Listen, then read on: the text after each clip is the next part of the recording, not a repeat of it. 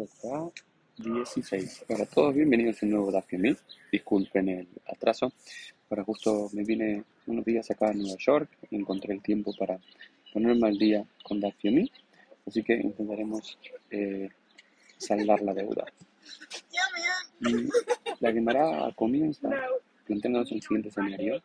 Ein Sham Afar Efer se pregunta, ¿qué pasa si no llega a haber tierra? Que se le debía poner primero agua a la vasija, y luego tierra, y luego mezclado con el, manuscrito, con eh, el pasaje en relación a la Isha Sotá, se debía eh, borrar la tinta en ese agua y junto al agua, esa tinta, el pergamino y la tierra, la mujer debía de tomar estas aguas amargas.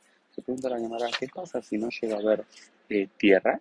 ¿Se le puede eh, poner cenizas. Afar es tierra y Efer es cenizas. Se le puede poner, es lo mismo, no es lo mismo. Y dicen que hay una discusión entre Beit y Beit que algunos dicen que eh, Efer es lo mismo que Afar, que ceniza es lo mismo que tierra, y otros dicen no, que son dos cosas totalmente diferentes.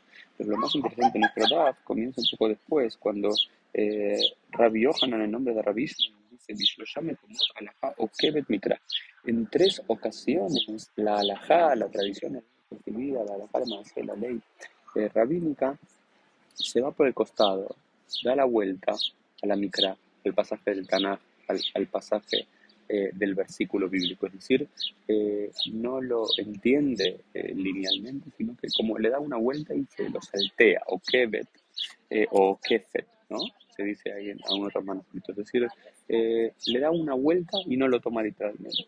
¿Qué significa? A Torah, amar, be'afar, balajá, beholdabar. Dice no, porque en relación a, es, en relación a cubrir la sangre de una shejitá, eh, cuando se degüella un animal para hacerlo crecer, eh, la Torah nos dice que tenemos que poner sobre, esa, sobre esa sangre afar, tierra, pero la alajá nos dice, beholdabar no, con cualquier cosa, cualquier cosa que se asemeje a la tierra también se puede hacer. Es decir, de esta forma, alajá o kevet etamikra, ¿no? La alajá o kevet, la alajá da una vuelta y, no sigue la, la mitad del versículo bíblico linealmente. El otro ejemplo que dice a Torah, Ambra Betar, eh, dice que un nazir, como habíamos visto los meses pasados, no puede recortarse el pelo con un tar, con una navaja. Y los jajamín dicen, no, con ninguna cosa. ¿no? La alajá no, no sigue linealmente, sino que, o que da la vuelta. Y dice, oh, con cualquier cosa no puede hacerlo. A Torah, Ambra Besefer, Salajá, dejó el macón Mejor la parte dice, cuando alguien le tiene que dar el certificado de divorcio a su mujer, la Torah no dice si lo tiene que dar en un sefer, en un eh, libro, en un pergamino, pero la Torah dice no, en cualquier cosa, incluso en un cuerno de animal, en cualquier elemento que uno puede escribir, se le puede dar. Otro ejemplo en el cual es el la alajá, la tradición rabínica, la tradición oral, no sigue literalmente la eh, mikra, ¿no? Eh, hay otros pasajes que incluso nos dicen en otros lados de la Gemara que alajá o keret mikra, que la alajá arranca el pasaje bíblico y se desvía del camino por otro lado. Eh, esto fue el Dafim del día, nos vemos mediante en el día de mañana. Sota 17. Hola a todos, bienvenidos a un nuevo Dafim en el cual encontramos una nueva Mishnah, que la pregunta que se hace la Mishnah es eh, lichtobe Megillah, como kotev.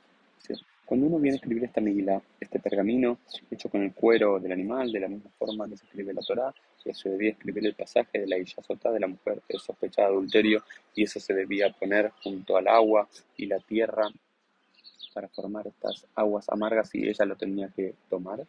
¿Qué parte del pasaje que se nos habla de la Sotá tiene que hablar desde el principio hasta el fin, cuando la mujer es sospechada de adulterio, cuando eh, la mujer tiene que ¿Qué, ¿Qué tiene que hacer? Bueno, la misión nos dice que tiene que ser del versículo 19 al versículo 22, debe incluir todo aquel pasaje eh, que se encuentra el proceso de la Isha Sotá. Eso es lo que se eh, debe escribir en aquel, en aquel pergamino, en aquella medida, para sumergirla en, las aguas.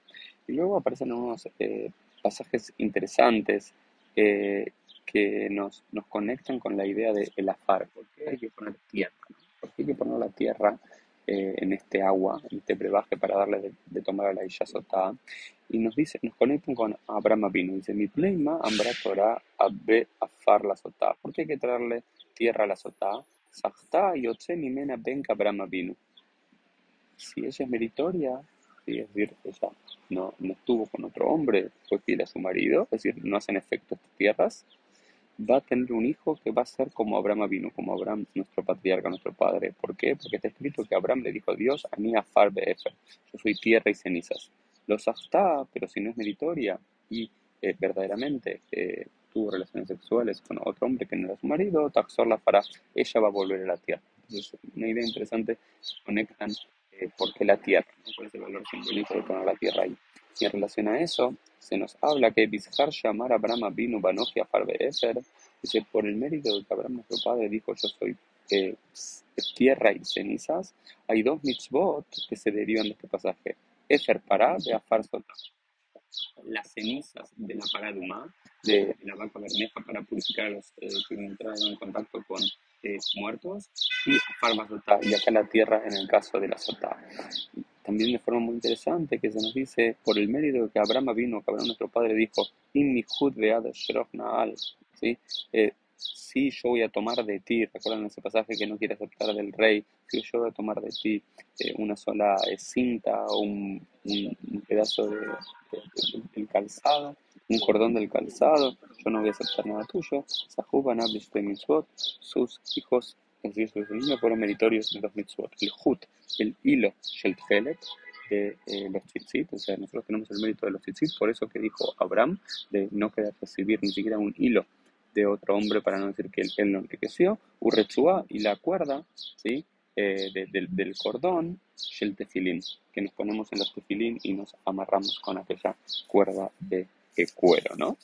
Eh, estas son algunas ideas que nos aparece acá en la quemara. Y después lo otro que es importante decir, que hay una nueva Mishnah que nos dice que este pasaje de la Isasotá, estos versículos que la Mishnah anterior nos dijo que se debían escribir, como plantea la Torah, tiene que escribirse únicamente sobre una megilá. No se puede escribir sobre eh, ningún pedazo de madera, ninguna, ningún pedazo de papel, sino una megilá un clav de la Megilá, como se escribe una Medusá, como se escribe un tefilín, como se escribe el Sefer eh, Torah, y se debe escribir con Dio. Dio es un, tipo de tinta, pero un tipo de tinta particular que cuando uno lo sumergía al agua se borraba. No se puede hacer con algo, Sheino Roshem, que tiene que ser con algo que sí o sí eh, pueda borrarse, porque es eh, el nombre de Dios. Entonces, ese pasaje debería borrarse esa tinta, mezclarse con la tierra y con el agua para darle de tomar a la mujer. Ahora sí, esto fue el Dafim del día. Nos vemos bien mediante en el día de mañana.